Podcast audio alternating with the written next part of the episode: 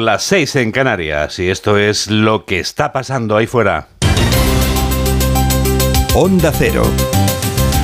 Noticias fin de semana. Juan Diego Guerrero. Buenos días a todo el mundo. Ese olor a tierra mojada, ese petricor que he percibido esta madrugada al llegar a A3 Media, me ha suscitado dos preguntas. Mamen Rodríguez Astre. La primera, ¿va a llover este domingo? Dos preguntas, Juan Diego. ¿Hay otra? Sí, hay otra. ¿He dejado la ropa tendida al aire libre? Pues te voy a contestar por partes. Vamos, Vamos, con la primera. venga. Por lo pronto hoy repetimos, va a haber más lluvia en el centro y más chubascos en las comunidades cantábricas. Esto no quiere decir que vaya a estar lloviendo todo el día, pero bueno, se esperan chubascos ocasionales, pero en esta ocasión se espera que sean débiles. Hará menos calor, pero vamos a seguir con abanico. Pasarán, por ejemplo, en Bilbao, que ayer llegaron a los 35, a los 30 de hoy, y el resto nos vamos a quedar cerca. Y con respecto a la segunda pregunta, me has preguntado que si has dejado tu ropa tendida. Esa me preocupa, sí. Bueno, si la has dejado, si has dejado la colada en la cuerda, Juan Diego, ten en cuenta que las tormentas son como algunas personas. Sí. Caprichosas, demasiado caprichosas. Caen cuando quieren y donde quieren. Así que te recomiendo que te compres una secadora. Desde luego, tienes toda la razón. Bueno, pues vamos a actualizar ya las noticias en los titulares de apertura con Carlos León.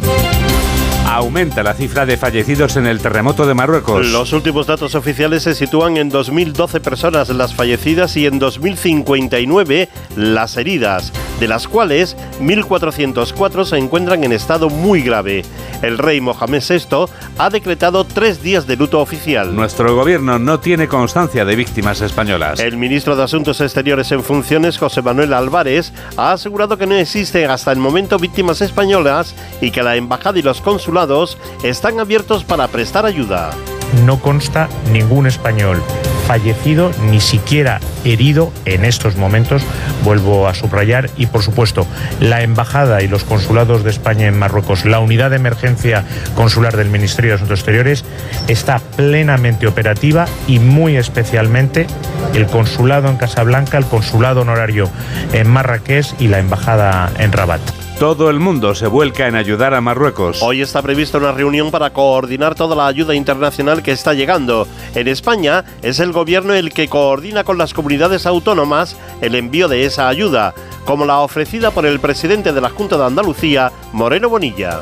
Estamos en coordinación con el Gobierno de España y por supuesto con las autoridades de Marruecos para que en todo lo que necesiten, en todo lo que precise desde esta tierra andaluza, vecina y amiga, estamos dispuestos a demostrar nuestras más claras señas de solidaridad y ayudar en lo que podamos.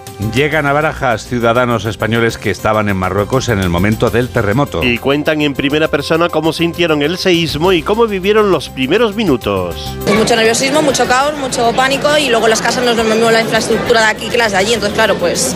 Había muchas casas derrumbadas. Nosotros teníamos el río de la zona del sur y la calle por donde salíamos estaba toda destruida. Hemos dormido en la, en la calle un par de horas. Alberto Núñez Feijó asegura en el diario La Razón que Pedro Sánchez no puede negociar con la dignidad de España. En la entrevista de este domingo afirma el presidente del Partido Popular que si hay ley de amnistía, habrá respuesta judicial, política y electoral. Creo yo que entre los mecanismos judiciales en los que confío y los mecanismos morales, éticos y electorales eh, se puede parar, claro que se puede parar.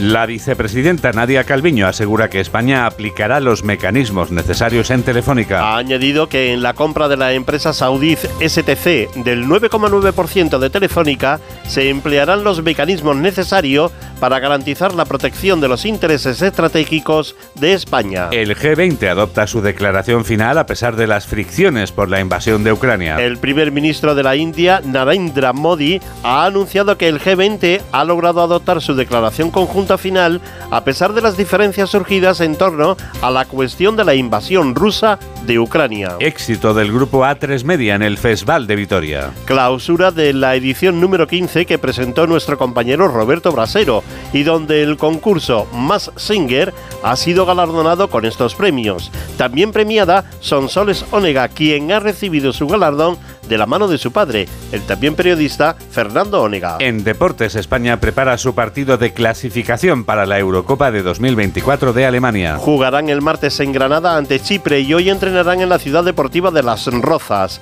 Además, hoy se disputa la final del Mundial de Baloncesto entre Alemania y Serbia y el Gran Premio de MotoGP de San Marino. En fútbol, en la Liga Femenina, continúa parada al no lograr un acuerdo en el convenio colectivo. Tenemos toda la radio por delante. Síguenos en Twitter en arroba noticias FDS. 7 y 5, 6 y 5 en Canarias. El recuento de víctimas se sucede a la vez que el desescombro de los edificios que han quedado en ruinas en Marrakech.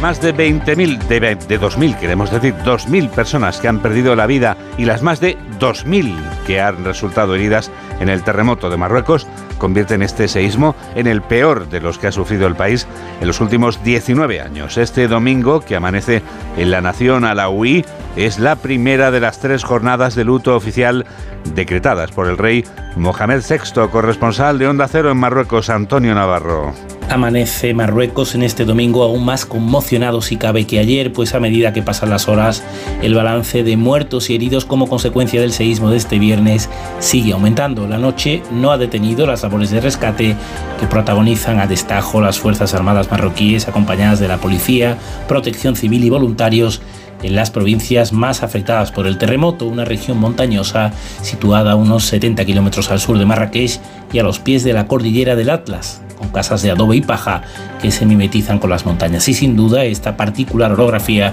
está complicando las labores de rescate, pues hay áreas aún inaccesibles. El rey de Marruecos, Mohamed VI, que presidió la tarde de ayer una reunión de urgencia en Rabat, ha decretado tres días de luto nacional y a la espera de la llegada de la ayuda internacional ha pedido a sus tropas y servicios de rescate la mayor celeridad en su despliegue. Marrakech, que tiene un millón y medio de habitantes, es la cuarta ciudad más poblada de Marruecos y es también un destino muy visitado por turistas del mundo entero, españoles incluidos. Nuestro ministro de Asuntos Exteriores, José Manuel Álvarez, ha confirmado que no hay ninguna noticia de que haya españoles entre los fallecidos o heridos por el terremoto. Un periodista de Onda Cero ha podido hablar con algunos de los españoles que se encuentran en Marruecos y le han contado cómo están viviendo estas horas de incertidumbre. Onda Cero Barcelona, Robert Calvo. Juan Diego, el ministro de Exteriores, José Manuel Álvarez, ha explicado que España pone a disposición de Marruecos toda la ayuda posible. Por supuesto, España, y así se lo he trasladado, ha puesto a disposición de Marruecos, si lo consideraran necesario, tanto sus capacidades de rescate, como su capacidad de reconstrucción eh, cuando pase este momento en el que lo importante es el momento de rescate y salvar el mayor número de víctimas posibles. El Ministerio ha abierto canales de ayuda también para todos los españoles que están en aquel país. Es el caso de Mateo Cuevas y su mujer. Por la mañana hemos llamado al, al, a la embajada que está en Rabat en Rabat nos dan un teléfono para hablar con el consulado en Marrakech y en Marrakech nos dicen que si no hay muertos no, no pueden hacer nada. A Mateo y a su pareja el terremoto les pilló durmiendo. En el caso de Sonia Martínez, ella estaba cenando con una amiga en Marrakech. Al salir del restaurante tras el seísmo, vieron la magnitud de los hechos. Todo el mundo había salido cogiendo pues lo, lo, lo, poco que había podido que había podido coger de sus casas. La gente pues en descalzos en pijama eh, con las batitas los niños porque mm, tenían miedo de, de, que las de que la casa se les cayera encima. Ambas se alojan en un hotel cuya propietaria cuenta a este programa de noticias que espera no tener que vivir otro seísmo. Ahora cruzamos los dedos y esperamos que no haya ninguna ninguna réplica más y Marruecos es un país maravilloso y por supuesto se volverá a levantar. La jornada de este sábado ha sido complicada para los turistas españoles en Marruecos. Algunos de ellos se han dirigido al aeropuerto para tratar de cambiar sus vuelos y así poder regresar a España. 7 y 10, 6 y 10 en Canarias. Noticias fin de semana. Juan Diego Guerrero.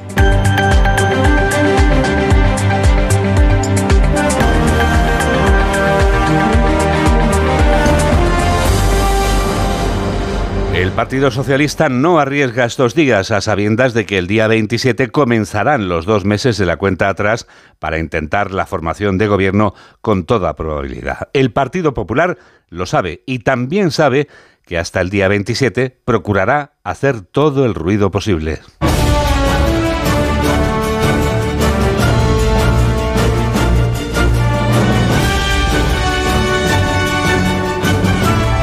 Secretaria general del PP anuncia que no van a quedarse de brazos cruzados. Cuca Gamarra dejaba claro este sábado en una entrevista en The Objective que el Partido Popular va a dar la batalla contra la amnistía. Laura Gil. Declara la número 2 del PP en esta entrevista que los populares utilizarán todos los medios a su alcance para dar la batalla contra la amnistía, que puede convertirse en llave para investir a Pedro Sánchez, abriendo en ese caso, dice Gamarra, una nueva etapa de desgobierno tras cruzar el líder socialista la línea roja del límite constitucional.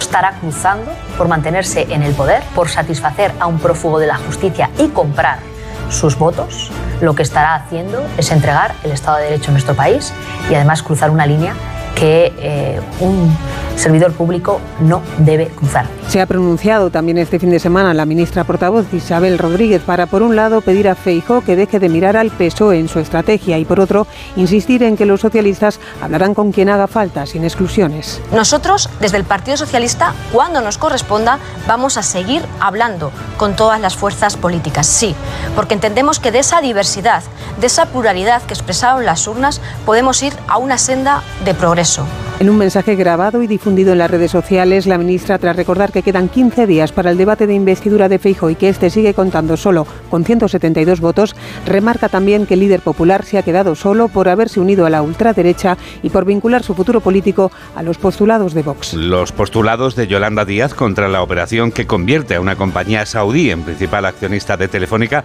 tenían respuesta este sábado por parte de Nadia Calviño. La vicepresidenta tercera en funciones había señalado a la vicepresidenta segunda en funciones y esta última respondía desde la cumbre del G20 celebrada en Nueva Delhi. Quiero decir claramente que España es un país serio, que durante, afortunadamente, desde que llegamos al gobierno, hemos reforzado todos los mecanismos para proteger los intereses estratégicos de España y que eso es lo que vamos a hacer, como hemos venido haciendo. Vamos a analizar eh, la operación con el máximo rigor y eh, tomaremos las decisiones oportunas y activaremos todos los mecanismos adecuados para proteger el interés general, para proteger el interés eh, estratégico de nuestro país, teniendo en cuenta que Telefónica es, por supuesto, una empresa estratégica para España. Y precisamente hasta la cumbre del G20 en Nueva Delhi vamos a viajar ahora mismo a las 7 y 13, 6 y 13 en Canarias. Onda Cero. Noticias fin de semana.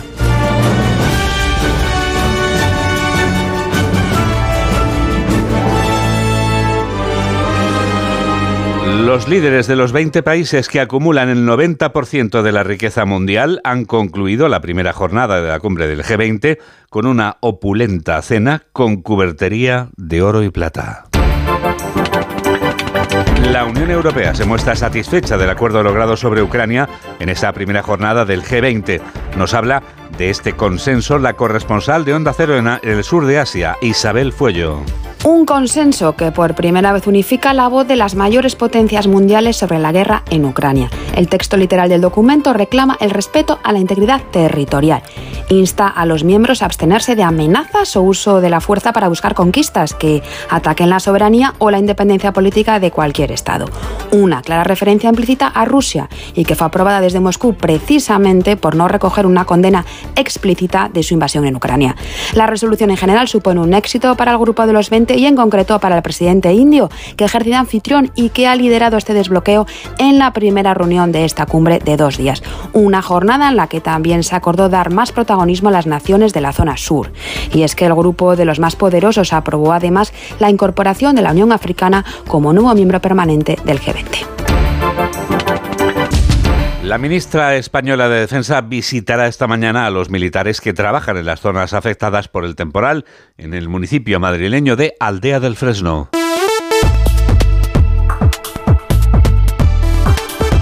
Margarita Robles visita la zona después de que el consejero de presidencia de la Comunidad de Madrid, Miguel Ángel García Martín, confirmara este sábado la llegada de ayuda económica del gobierno autonómico para los afectados. Una vez que solicitamos al gobierno de España la declaración de zona gravemente afectada por una emergencia de protección civil, habilitamos el mismo martes una partida de 10 millones de euros para ayudar a los ayuntamientos en sus primeros eh, trabajos.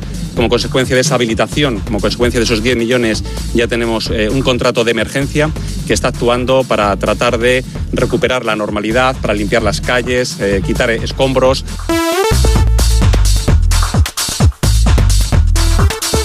Los cinco individuos a los que ha echado el guante la Guardia Civil en la provincia de Toledo han batido el récord de reventar cajeros con excavadora. Yolanda Vilarcans. Estos cinco individuos que ha detenido la Guardia Civil tienen en su haber un récord de atracos, dos cajeros en 15 días en Borox. Para ello utilizaban una excavadora con la que golpeaban los cajeros con mucha violencia. En ninguno de los robos consiguieron el botín. En el primero los vecinos al oír los golpes avisaron a la Guardia Civil y los autores salieron huyendo. Y en el segundo atraco ocurrió lo que cuenta el portavoz de la Guardia Civil, Álvaro Gallardo. Segundo asalto sí que consiguieron llevarse la caja fuerte del banco, pero tuvieron que abandonarla a escasos metros por la acción policial. Eh, Los agentes recuperaron la caja fuerte sin abrir, que contenía 4.000 euros en su interior y que pudieron ser devueltos a la entidad bancaria. Este grupo criminal robaba además en viviendas en la provincia de Toledo, sustrayendo joyas y relojes por valor superior a los 150.000 euros. Sony 17. Noticias fin de semana. Juan Diego Guerrero.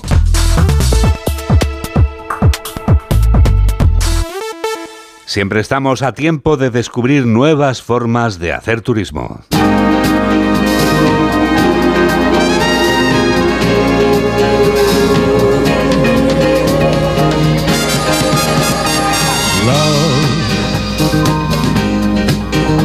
exciting and new.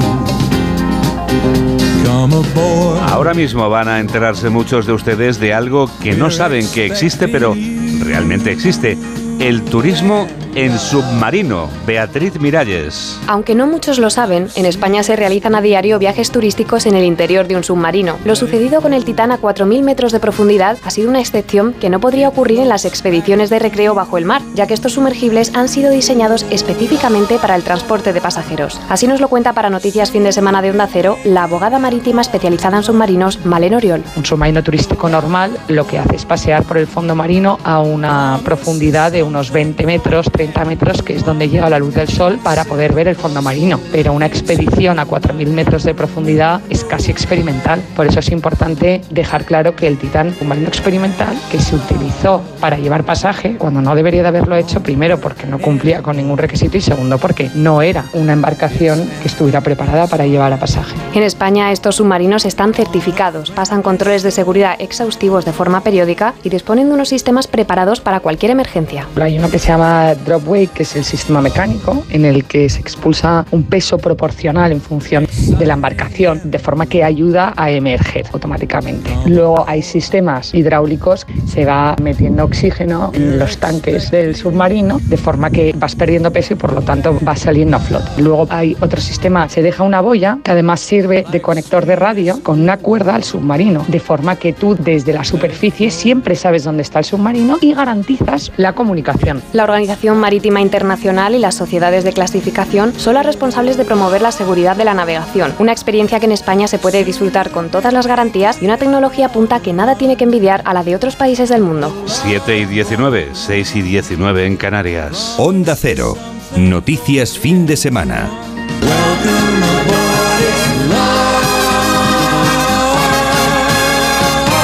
Aprender es recordar, según Sócrates, pero ¿a dónde vas cuando sientes que tus ojos han borrado el camino? Cuando sientes que tus manos no se acuerdan de ti y que tus ojos han borrado el camino, estoy contigo.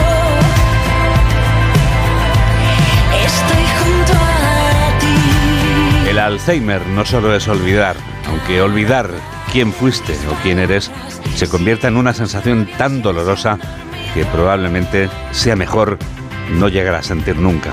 Hablamos de una dolencia que afecta a muchas personas. Alberto Marugán. Sí, datos del Instituto Nacional de Estadística destacan que más de 13 millones de personas murieron en 2021 por culpa del Alzheimer. Pero, ¿qué es realmente esta enfermedad? La enfermedad de Alzheimer es una enfermedad neurodegenerativa que supone la causa más frecuente de demencia. Demencia es cuando una persona, como consecuencia de unas alteraciones cognitivas, por ejemplo, unos problemas de memoria, ha dejado de ser capaz de valerse por sí sola. Explica Noticias Fin de Semana de Onda Cero el neurólogo del Hospital Clínico San Carlos, el doctor Jordi Matías Wiu, un aspecto del que cada vez se sabe más. Ahora mismo estamos en un momento muy importante dentro de la enfermedad de Alzheimer porque se lleva años acumulando conocimiento sobre los mecanismos que están relacionados con la enfermedad. Aunque ya hay otras vacunas en ensayos clínicos, la candidata presentada en la Asociación Americana del Corazón podría ser otra vía de atajar la enfermedad si se enfoca a las células cerebrales inflamadas, aunque según el neurólogo del Instituto de Especialidades Neurológicas, el doctor Celedonio Márquez, es pronto para saberlo. Son resultados muy preliminares y es un trabajo exclusivamente en ratones modificados genéticamente y que hace un modelo parecido a lo que es la enfermedad de Alzheimer en, la- en las personas. Aunque destaca de esta investigación La diana, es decir, en vez de estar dirigida hacia unas moléculas en las que ya otras vacunas han, han actuado, pues estos investigadores lo han dirigido hacia, hacia otra molécula distinta. Todo ello destaca la importancia de unos avances que, aunque sean provisionales, podrían estar más cerca de erradicar esta enfermedad.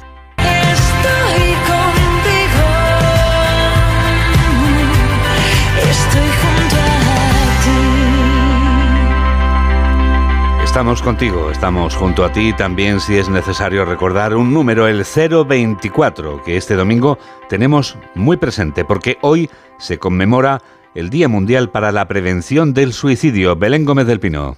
En los 15 meses de funcionamiento del 024, el teléfono de prevención suicida, se han atendido más de 150.000 llamadas. El 6% eran de alto riesgo, el 10% tenían ideaciones suicidas. El riesgo es multifactorial y cualquier entorno es bueno para la prevención, por ejemplo, los centros de trabajo, y más aún si hablamos de colectivos profesionales vulnerables, como puntualiza desde Prevención de Riesgos Laborales de CESIF en Carnavascal. CESIF pide un Plan Nacional de Prevención del Suicidio e incluir la variante demográfica de profesión para identificar los grupos profesionales más vulnerables y evaluar los factores de riesgo que llevan al suicidio. Hoy las redes sociales se inundan de mensajes como el que lanza la campaña Stop Suicidios, poniendo el acento en que todos podemos ser actores fundamentales en la prevención de estas muertes que se cobraron en 2022 4.097 vidas. Enseguida comprobamos que todo en esta vida tiene una explicación que es psicológica. Hola, soy Mario Viciosa y yo también escucho Noticias Fin de Semana con Juan Diego Guerrero. ¿Y cómo lo detectáis antes de que entren? Pues con la tecnología Presence. Por ejemplo, detectamos si intentan sabotear la alarma con inhibidores y los sensores de las puertas y ventanas que nos avisan antes de que alguien entre. Y mira, Ana, estas cámaras tienen análisis de imágenes y así vemos si es un peligro real. Pero lo importante es que si pasa algo, nosotros respondemos al momento. Este verano protege tu hogar frente a robos y ocupaciones con la alarma de Securitas Direct. Llama ahora al 900-272-272. Este domingo todo el deporte te espera en Radio Estadio. Fútbol, baloncesto, ciclismo, tenis, motor, con la última hora de la selección española y cinco partidos de segunda división. Además, decimoquinta etapa de la Vuelta Ciclista España con salida en Pamplona. Con la final del Mundial de Baloncesto, el Gran Premio de San Marino de Motociclismo y la final del Open de Estados Unidos de tenis. Este domingo desde las 4 de la tarde disfruta de todo el deporte en Radio Estadio con Edu García. Te mereces esta radio. Onda Cero, tu radio. Síguenos en Facebook en Noticias Fin de Semana Onda Cero. 7 y 25, 6 y 25 en Canarias. El preciso instante del minuto psicológico.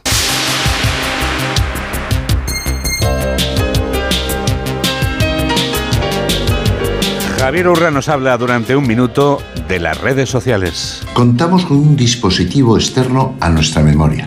Es Internet. La nueva, si se me permite, Biblioteca de Alejandría. La transmisión intergeneracional de cultura, que antes se realizó con tablillas de arcilla, con rollos de papiro, con papel, ha dado un salto de gigante en rapidez y capacidad. En el primer tercio del siglo XXI, parece que la velocidad de transmisión de los múltiples mensajes y de una denodada indignación está muy por encima del análisis reflexivo. Prioridad al móvil. Oye, preguntémonos, ¿por qué damos prioridad al teléfono en relación a quien tenemos enfrente? Fíjense, cuando hablamos cara a cara, dedicamos un 30% del tiempo a hablar de nosotros mismos.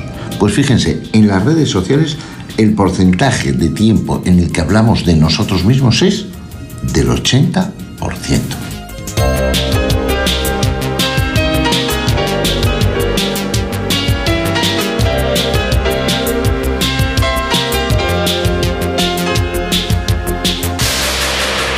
El 80% o incluso el 100% queremos que se aproxime a Tecnoticias fin de semana.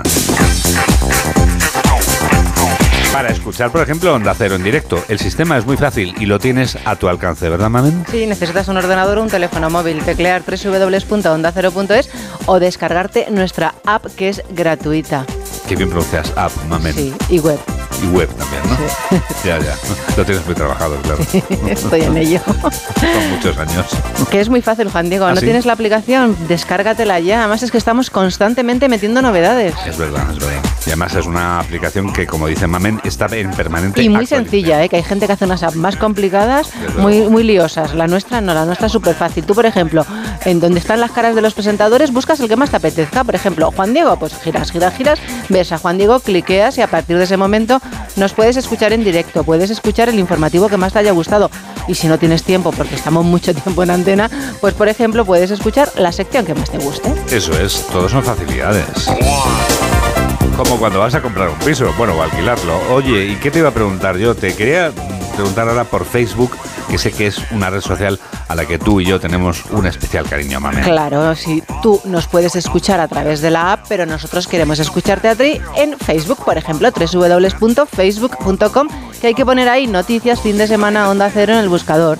Hazte amigo nuestro y coméntanos todo lo que quieras.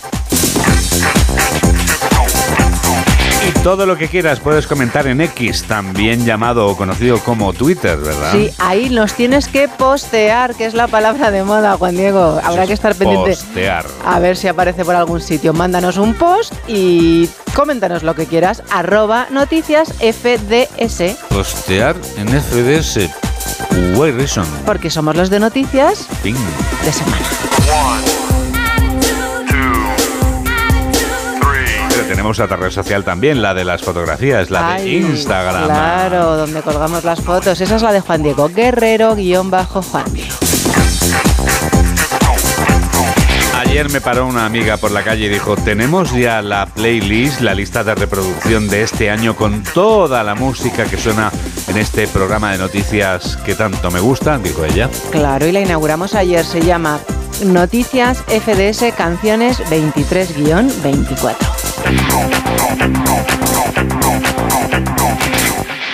La Mostra de Venecia se clausuraba y clausuraba ya su edición número 80 hace tan solo unas horas premiando al cineasta griego Giorgos Lánzimos. El realizador heleno conseguía el León de Oro del Festival Internacional de la Ciudad de los Canales con una película protagonizada por Emma Stone, informa el corresponsal de Onda Cero en Italia, Darío Menor. El jurado de la edición número 80 del Festival de Cine de Venecia decidió otorgar anoche el León de Oro a la mejor película Poor Things. I am Bella Baxter, and there is a world to enjoy, circumnavigate. Esta cinta, dirigida por el griego Yorgos Lanthimos, narra en clave fantástica una historia de liberación femenina protagonizada por Emma Stone. El León de Plata, que distingue al mejor director, fue para el cineasta italiano Matteo Garrone por Io Capitano. La película cuenta la odisea migratoria de dos jóvenes que parten de Senegal y cruzan el desierto del Sáhara hasta llegar a Libia, donde conocen los terribles campos de detención para extranjeros, hasta que consiguen cruzar el Mediterráneo para desembarcar en Italia. Peter Sarsgaard fue distinguido como mejor actor por su interpretación en Memory de Michael Franco, mientras que Kylie Spani, protagonista de Priscilla de Sofía Coppola, se alzó con la Copa Volpi por la mejor interpretación femenina. La semana de la vuelta a clase resulta estimulante, ¿verdad chicos? Arriba ese ánimo, que la vida en las aulas es muy entretenida, de verdad. Puede ser tan creativa y tan llena de emociones que hoy hemos decidido animaros poniendo un ejemplo, el de un centro educativo. Hay una película en la que los alumnos tienen que procurar sobrevivir a sus profesores, pero no porque sean duros o exigentes, sino por algo todavía mucho peor. Mamen Rodríguez Sastre desvela todo lo que no sabíamos de The Faculty. Estamos ante una revisión en clave juvenil de la invasión de los ladrones de cuerpos con guiños a la cosa, jóvenes que hacen frente a la amenaza que supondrán sus profesores. Esto es un organismo pelágico. ¿Qué significa pelágico? Que vive en las profundidades marinas. Casey, eh, quizás me equivoqué, pero creo que has encontrado una nueva especie. Quizás provenga de tu planeta, Stockley. Olvídate de mí, ¿quieres? Caramba, ¿habéis visto eso? Se mueve. puede clonarse. Increíble. Un soplo de aire fresco, por aquel entonces una conspiración alienígena que bebía directamente de los clásicos de ciencia ficción. ¿Qué estás haciendo? Eh, estoy almorzando, señor. Esto no es la cafetería, muchacho. Te he visto por ahí. No te gusta mucho el deporte. En mi opinión, no se debe correr a menos que te persigan. Que te persigan. Eso está bien.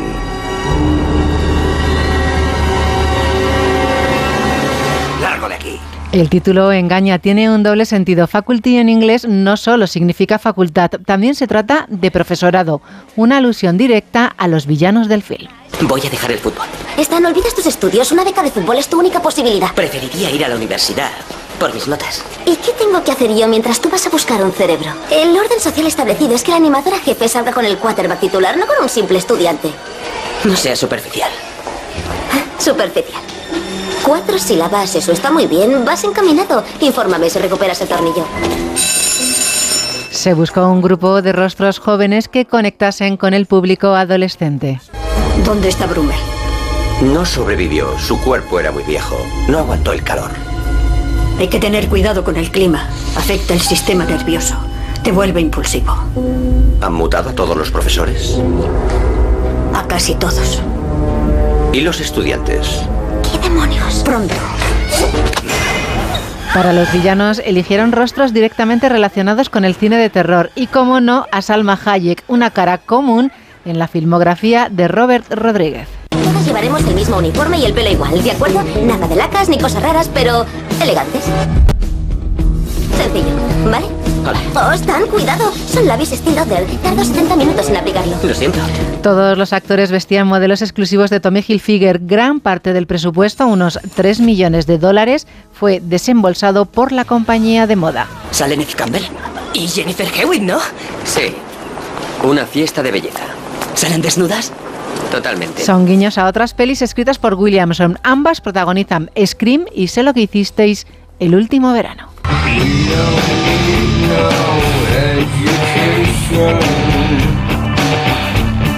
Son las 7 y 33, son las 6 y 33 en Canarias. Que no cunda el pánico en las aulas, pequeños. Estás escuchando lo que te gusta. Hola, soy Julia Otero y yo también escucho Noticias Fin de Semana de Onda Cero con Juan Diego Guerrero. Entonces con el móvil puedo ver si mis hijos han llegado a casa o si han puesto la alarma al irse. Claro, puedes verlo todo cuando quieras. Con la app ves si está conectada la alarma y con las cámaras puedes ver si están ellos o no. ¿Mm? Además, con los sensores de puertas y ventanas sabes si está toda la casa cerrada. Es así de fácil. Y para cualquier otra cosa puedes avisarnos que nosotros siempre estamos al otro lado. Protege tu hogar frente a robos y ocupaciones con la alarma de Securitas Direct. Llama ahora al 900-272-272. Síguenos en Twitter en arroba noticias FDS. ¿Estás pensando, ¿habrá revista de prensa? ¿Tú qué crees? Hello, revista de prensa. ¿Cómo titula hoy La Razón, Mamen? Pues un solo tema, Juan Diego, en portada, y es la entrevista a Alberto Núñez Feijó, presidente del Partido Popular. Dice que Sánchez no puede negociar con la dignidad de España. Destacan también que si hay ley de amnistía, habrá respuesta judicial, política y electoral. Respecto al PNV, dice que tiene que decidir si quiere ser uno más de los satélites del sanchismo. Dice Feijó que está encantado con que Ayuso o Moreno sean vistos como dirigentes con liderazgo nacional. Y por último, lo que destaca en portada es que antes de las elecciones, desde Esquerra hicieron llegar varios mensajes para hablar con el Partido Popular. El país, devastación en el sur de Marruecos, al menos 2.000 muertos y 2.000 heridos en el país tras un brutal terremoto con epicentro a 70 kilómetros de Marrakech. La tragedia golpea a los más humildes. La gente estaba en pánico.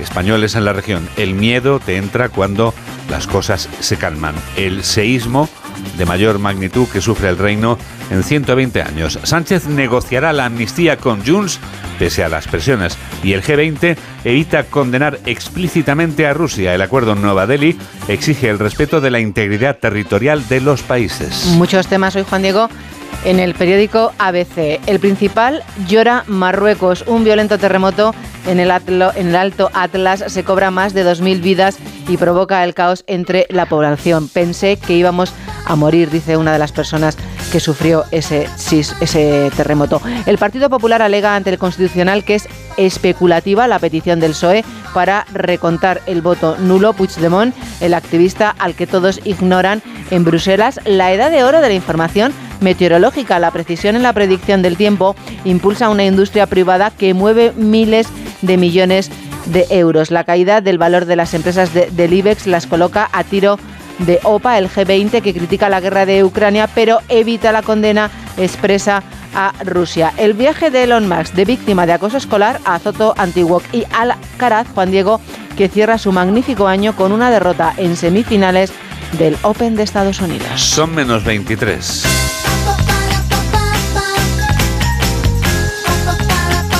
Titulares del diario El Mundo. Un devastador terremoto pone a prueba el régimen marroquí. Al menos 2.000 muertos y 2.000 heridos. También Sánchez provoca inestabilidad en la Unión Europea por no pactar con Feijó. Quien lo dice es Manfred Weber, presidente del Partido Popular Europeo. Dirigentes territoriales del PSOE desdeñan las críticas. La amnistía tiene coste cero y Nicolás Redondo abandona el partido. En el- el... pacto con Puigdemont es inevitable. Pensaba que habías terminado. No, el que ha terminado es Nicolás Redondo Terreros en el Partido Socialista, que abandona el PSOE. El periódico de Cataluña, Sí, Juan Diego. Mira, si eh, La Razón hoy entrevistaba a Feijo, el periódico de Cataluña entrevista a Pera Aragonés. Dice que quien negocia en nombre de Cataluña es el gobierno. Es el titular que destacan. La foto de portada, curiosamente, es la misma que ha elegido el periódico ABC. Una mujer desolada en las ruinas de una calle de Marrakech tras el seísmo. Destrucción y llanto en el Atlas. Un terremoto de magnitud 6,8 causa más de mil muertos en el suroeste de Marruecos, destruyendo edificios y casas en Marrakech y otras ciudades. Más asuntos, el nuevo reto de Tito Álvarez, la cursa del taxi de Barcelona y Montilla que dice que a veces parece que González y Guerra auxilian al Partido Popular. Creo que la, entre la fotografía que ha elegido el diario La Vanguardia es la misma que la que ha elegido el periódico de Cataluña y, Y el ABC, ABC. Sí, sí, es la exacto. misma. Es una mujer que llora junto a su casa destruida por el terremoto en la Medina de Marrakech. Es una fotografía de la agencia France Press. Titula La Vanguardia, un fuerte terremoto en Marruecos deja muerte y destrucción. El seísmo causa más de 1.300 víctimas y daña patrimonio histórico y cultural. Testimonios de turistas españoles. Todavía estamos en shock, pero bien. Y también Chile tensa conmemoración del golpe contra Allende. Me decías, tengo ganas de leer periódicos deportivos. ¿En serio? Sí, sí, vamos, tengo cuatro, ¿Por Juan Diego. empiezas? Pues por el marca. Dos de Madrid y dos de Barcelona. Bien, Voy a empezar por el marca, Juan Vale, Diego. Muy bien. Bueno, Javier Tebas en el Thinking Football Summit dice que hay que tomar decisiones incómodas en el fútbol español. Hay más asuntos de la fuente que dice que apela al espíritu de la familia. Manuel Molina fue la primera opción. Sí. ¿Es del Atlético de Madrid? Nahuel es un jugador del Atleti y eh, está hay especulaciones sobre su posible marcha al Barça. Dice que el Atlético no lo contempló. Y por último, Ebenepoel, que resucita y gana en Belagua. Estupendo, ¿verdad? Estupendo, has hablado de la vuelta ciclista como que no quiere la cosa. Ah, mira, no sabía de qué estaba hablando realmente. Bueno, pero está bien. Lo importante es dar los titulares. Ahora, ¿cuál es el que vas a leernos? Ahora voy a leer el as. Esto es lo que se llama la revista de prensa a ciegas. Es un nuevo modelo de Mira, revista de prensa. El, as, vamos. el titular, entre comillas, un talento descomunal. ¿Y de quién hablan? ¿De quién? Ya hablamos ayer de él en ¿De los Carlos titulares. Alcaraz? No. de la Mine Yamal. Ah, adelante. Sí, sí. Sí, los técnicos que formaron a la Mine Yamal en el Barça le ven con condiciones para hacer historia en España. Aún hoy ha jugado más partidos de fútbol 7 que de fútbol 11. Ni Messi dio un salto como él del cadete al juvenil A. Que Yamal solo tiene 16 añitos y ya ha debutado no solo en el primer equipo del Fútbol Club Barcelona, sino en la selección española de fútbol. Mira, ahora sí voy a hablar de la Vuelta Ciclista a España. Otra vez de Evenepoel, el que resucita, responde a su desfallecimiento en la etapa del día anterior con una victoria épica. Muy bien. Está muy bien, ¿no? Hay muchos más asuntos. Solo Medvedev puede parar ya a Djokovic. El verdugo de Alcaraz persigue su segundo grande, el serbio, el 24, Juan Diego. Vale. Alemania, que busca su primer mundial. Y Neymar, que supera a Pelé con su doblete a Bolivia. A Bolivia suma 79 goles. Con la canariña, dos más que O'Rey. Lucha entre brasileiros y ahora los de Barcelona. ¿Cuál tienes, el mundo deportivo o el sport? El que quieras. Mundo deportivo. Pues el mundo deportivo. Impacto, Juan Diego. Impacto Lamine es como titula. ¿Se dice Lamine?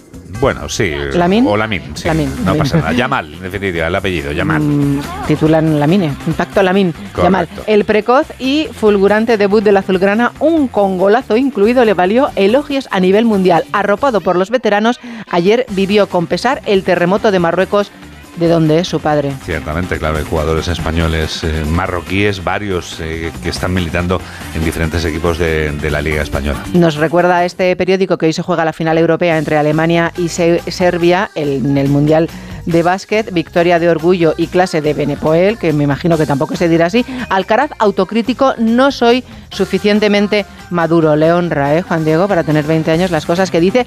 Y Martín gana el sprint y Pedrosa acaba cuarto. Coincido contigo, le honra, como ayer comentábamos con, con Camps, un eh, deportista de primera que reconoce cuando se equivoca. Eso le hace todavía más grande. ¿Tienes el Sport por ahí? Sí, que habla de el mejor killer sub-20 del mundo, único. Y Que es Yamal también, ¿no? No lo sé. Yo creo que no. ¿Ah, sí? No, No, no lo sé. Es No dice no- quién no lo es. veo bien desde Nadie como. Ah, no, es Víctor Rocker. no lo veía yo. en Víctor Roque. Nadie como Víctor Roque. Ningún jugador de su edad ha participado en la creación de tantos goles, 28 en este año 2023. Llega en enero al Barça y en Brasil ya le ven como el nuevo ariete de la selección absoluta. Muy interesante. Bueno, también hablan de Alcaraz, noqueado por Medvedev, aún no estoy muy maduro y en Estados Unidos Joan Laporta sería un héroe. ¿Quién dice esto, Juan Diego? ¿Quién dice Enric esto? Guas, miembro de la Secretaría Técnica del Barça. Pero seguro que has encontrado todavía más detalles en suplementos y periódicos de este domingo. ¿O no, María del Carmen? Menos mal que ya voy a lo mío, ¿eh? Vas a lo tuyo, vas a tu idioma, como diría Zapatero. Voy a mi idioma. Aquí ya más o menos sé cómo se dice, llama la gente. Con Mira, con naturalidad y con talante. sí, con talante siempre. Siempre. El presentador pide perdón. Acusan a Jimmy Fallon, Juan Diego, de maltrato laboral. Jimmy Fallon, con lo que nos gusta este señor a todos. Vamos a ver. Bueno, por es favor. el auténtico rey. Sí. Bueno, es el, de hecho, ha- él es el que ha eh, entrevistado a los Rolling esta semana cuando han presentado su nuevo disco. Pues el presentador Jimmy Fallon pidió disculpas el viernes después de que empleados y extrabajadores del programa que conduce, The Tonight Show, le acusaran de maltrato laboral. Es vergonzoso y me siento muy mal, reconoció Fallon a los damnificados. Esto es lo que hay que hacer. Reconocer. Reconocer y se acaba todo. Reconocer los errores, Exacto. los fallos y... Y a otra cosa, mariposa. Ah, exactamente. Sí, señora. Tienes toda la razón. Bueno, ¿qué más hay por ahí? Fíjate, no entrevistó a Marilyn Monroe, pero podía haberla entrevistado Jimmy Fallon, seguramente, Bueno, ¿verdad? desde hecho, de hecho, si viviera, seguro que habría pasado por el programa de Jimmy. Fallon. Mira, hoy se pregunta a la ABC que, que quién, que quién quiere destruir la casa de Marilyn Monroe. Las casas del viejo Hollywood empiezan a ser demolida y la de la actriz rubia parece que será la próxima, Juan Diego. Ah. Está en un enclave, en un enclave paradisíaco a pocos kilómetros de la playa de Santa Mónica y es un bonito, estilo sí. colonial español. Y fíjate que todavía que está siempre llena a las puertas de seguidores de Marilyn Monroe que por la noche intentan colarse en la casa. Pero qué tipo de seguidores, qué edad tiene esta gente. Qué barbaridad. Además ya, ya viven diferentes personas. Sí. Fíjate, en el 2014 la compraron un matrimonio por 7,3 millones de, de dólares. No les gustó mucho, decidieron cambiarla y la vendieron por 8,4. Toma, pelotazo. Impresionante. Toma ¿verdad? el frasco, carrasco. Y casi de inmediato el señor que la compró por los 8,4 pidió su demolición. En fin. Bueno. ¿Qué más tienes por ahí? Pues otra vieja gloria, Elvis Presley. Ah. Juan Diego, es que hoy se cumplen 50 años del primer concierto vía satélite de la historia con más de 1.500 millones de personas frente al televisor. Pensé y le recuerda, de, la leyenda de que sigue todavía vivo, que hay gente que sigue especulando con eso. ah, seguro, pero ya Viven los corazones de los que Sí. le han querido, de los que le hemos querido, naturalmente. El día que Elvis se hizo universal es como titula La Razón y se conmemora con la caja Aloha from Hawái, Juan Diego. Ah, claro, claro. Las últimas palabras que dijo es nos volveremos a ver. Dios os bendiga, adiós. Y ahí le dio el jamacuco que le dio. El jamacuco, es verdad. Sí. Estas cosas, bueno, cualquiera que puede ir a verlo al cine. Bueno, al cine ya no lo ponen en el cine, pero seguro que está en alguna Pero su plataforma. música es eterna, afortunadamente. pues. Como los relojes. ¿Los relojes son eternos? Sí, ¿Qué sí. me estás contando? Sí, ah, no voy a hablar de ti porque tú ayer estabas trabajando, por lo tanto no pudiste hacer una cola de 13 horas para comprar un reloj, pero sí, el reloj que más pasiones levanta Madrid, Barcelona y Valencia congregan a miles de personas que han aguardado hasta 13 horas de cola para comprar un reloj, Juan Diego.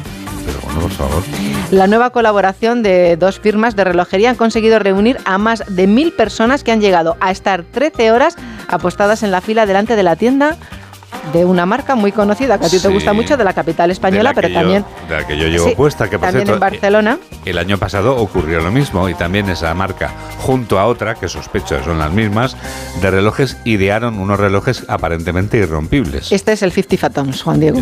Y- el otro es el bueno, anterior de la gama. Lo, lo importante es que no es una edición limitada, que es ilimitada, Menos mal, que en teoría es eh, que está baratita, que vale 350 euros, por lo tanto puede ir cualquiera a la tienda y comprarlo hoy, mañana, no hace falta aguantar cola. Menos mal que no es, que es ilimitada, porque el, el fallo del año pasado era que era limitada y no quedaban, claro. Ibas a la tienda y no había.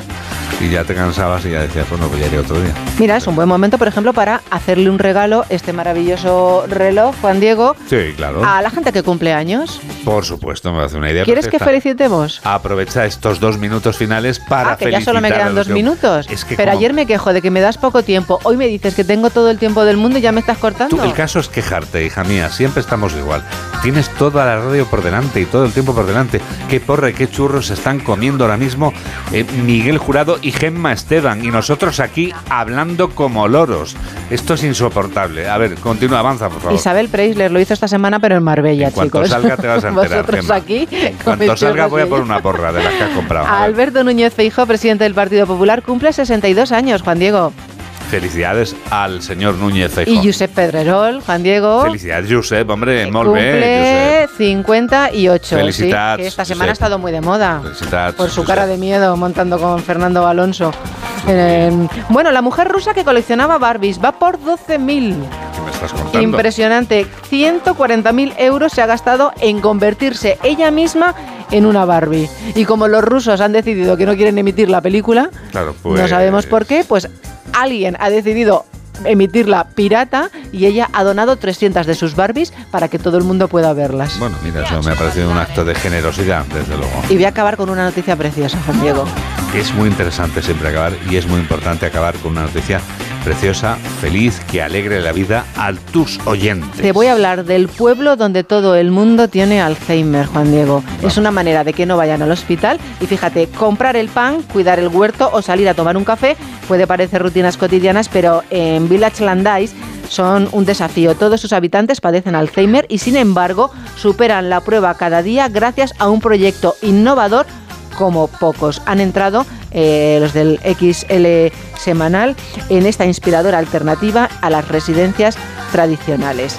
Y, pues nada, están súper bien cuidados. El coste de vivir es muy barato porque va desde los 2.000, incluso puede bajar a los 250 según tu renta. Y está subvencionado por el Estado a cambio investigan la enfermedad. ¿Te ha parecido bien el tiempo que has tenido hoy, no? Porque vamos, llevas chupando micrófono un buen ratito. ¿eh? ¿Tú crees? Vamos, Puedo seguir, ¿eh? No, sí, ya lo sé. Tengo eh, millones de temas, puedo has acabado, has acabado en todo lo alto, que es muy importante además y muy interesante esto que has contado. Así que ya puedes descansar, pero solo unos minutitos, porque enseguida vuelves. ¿eh? Ah, vale. 8 menos 11, 7 menos 11 en Canarias. ¿Algún aislado en la sala?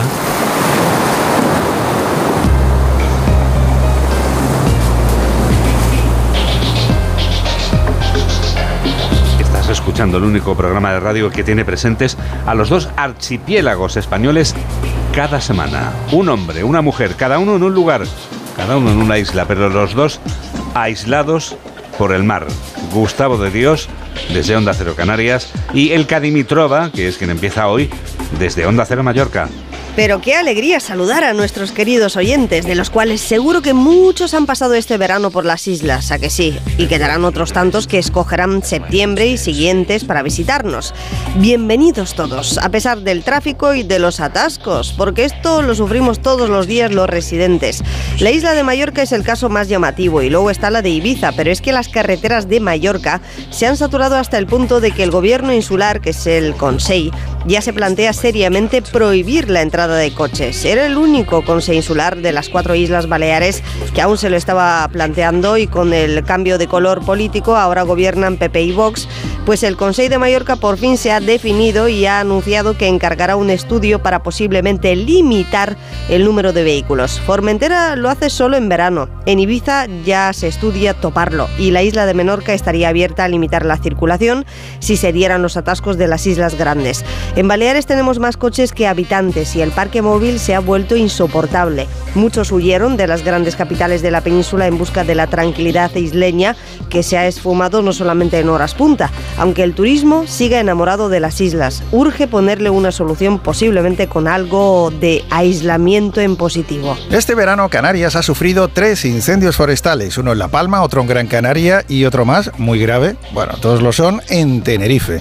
Los expertos en esto de los incendios forestales coinciden en que los hidroaviones son efectivos complementarios a los helicópteros como medios aéreos. La orografía de Canarias, los barrancos, las laderas, bueno, que esto no es Extremadura, vamos. Con todo, cada vez que hay un incendio forestal siempre surge el mismo debate en Canarias y este verano no ha sido diferente. Por cierto, a los de canarios aplatanados y a los que se creen que aquí la peña dice Muyallo, vamos a recordarles que en el incendio de Tenerife se evacuaron a más de 10.000 personas en una noche, no hubo víctimas y no resultó dañada ninguna vivienda en un incendio que se alargó eh, durante tres semanas. Lo digo para cuando se viene aquí pensando que esto es una colonia de lugareños que van en taparrabos y que se suben cada mañana a las palmeras a buscar cocos, que de estos que piensan así, la estepa peninsular está llena.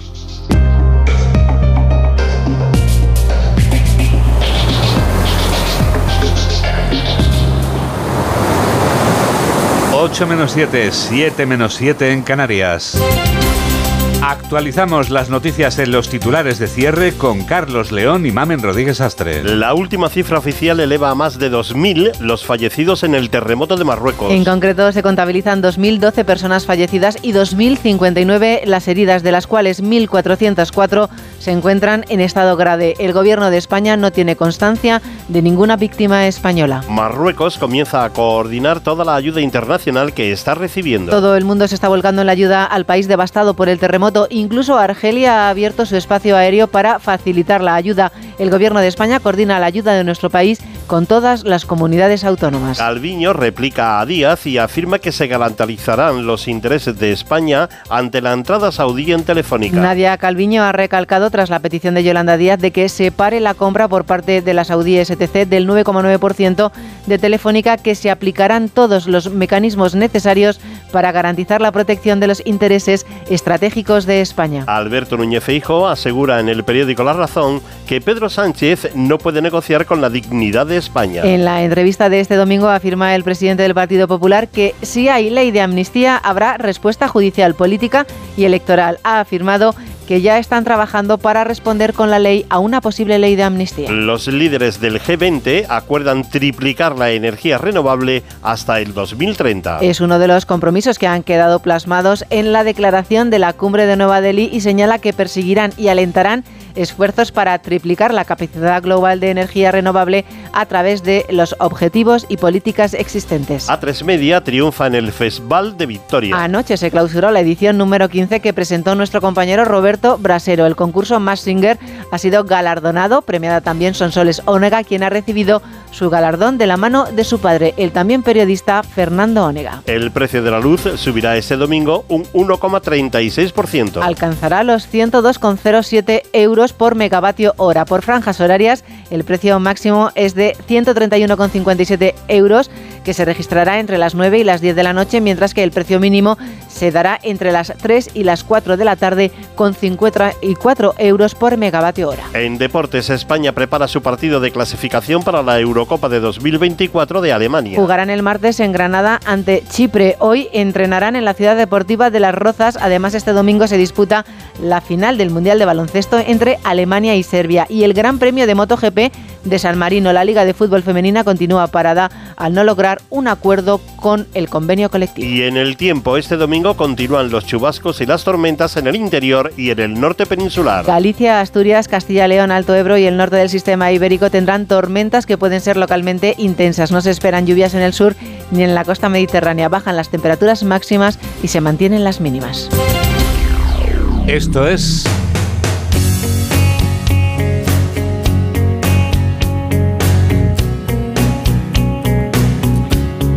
Esto es América y este es Agustín Alcalá. Está siendo Joe Biden discriminado por edadismo, no solo por sus rivales políticos, sino también por sus aliados y muchos estadounidenses. El presidente, de 80 años, es visto por casi dos terceras partes de sus compatriotas como demasiado mayor, inseguro, confuso, perdido e incapaz de poder cumplir sus funciones durante otros cuatro años más. Una opinión que se entiende si procede de los republicanos, que viven en su mundo particular de conspiraciones y de mentiras promovidas por Donald Trump y otros aspirantes conservadores a la Casa Blanca. Pero la edad del presidente es algo que también preocupa ocupa y mucho al 49% de sus votantes demócratas que quiere que otro político del partido sea el aspirante a la Casa Blanca en las elecciones presidenciales del próximo año. Quedan 14 meses para esa cita electoral que estarán dominados por el edadismo, esta discriminación silenciosa tan presente en el mundo laboral y que cada vez es menos invisible, y los juicios de Trump, que con sus 77 años es visto más despierto y juvenil que Biden. Edad y justicia, y como un aspirante intentará ganar la presidencia demostrando que está en plena forma y otro que quiere ganar para evitar la cárcel.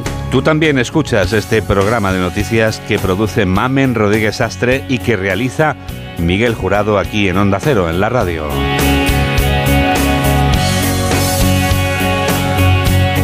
Tendremos otra edición a las 2 de la tarde, a la 1 en Canarias. ¿Cómo pasa el tiempo? Nos despedimos ya con el sentimiento del reencuentro en la nueva temporada en el nuevo curso, cuando el reencuentro es con ese lugar al que en verdad sientes que perteneces, porque es donde tu vida cobra sentido. Es ese lugar que has extrañado, que has añorado, con el que incluso has llegado a soñar. Missing You, echarte de menos en las voces de su intérprete original, el rockero John Wade y la bluegrasser Alison Krauss. Gracias por estar a ese lado de la radio, en la que enseguida comienza por fin los lunes con Jaime Cantizano. Que la radio te acompañe. Adiós.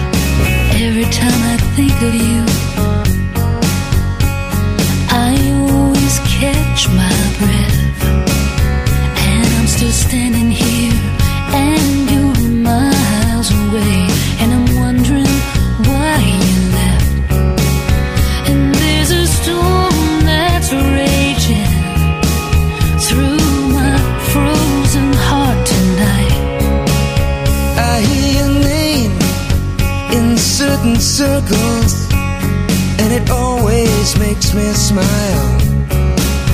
I spend my time thinking about you, and it's almost driving me wild. And it's my heart that's breaking down this long distance like tonight.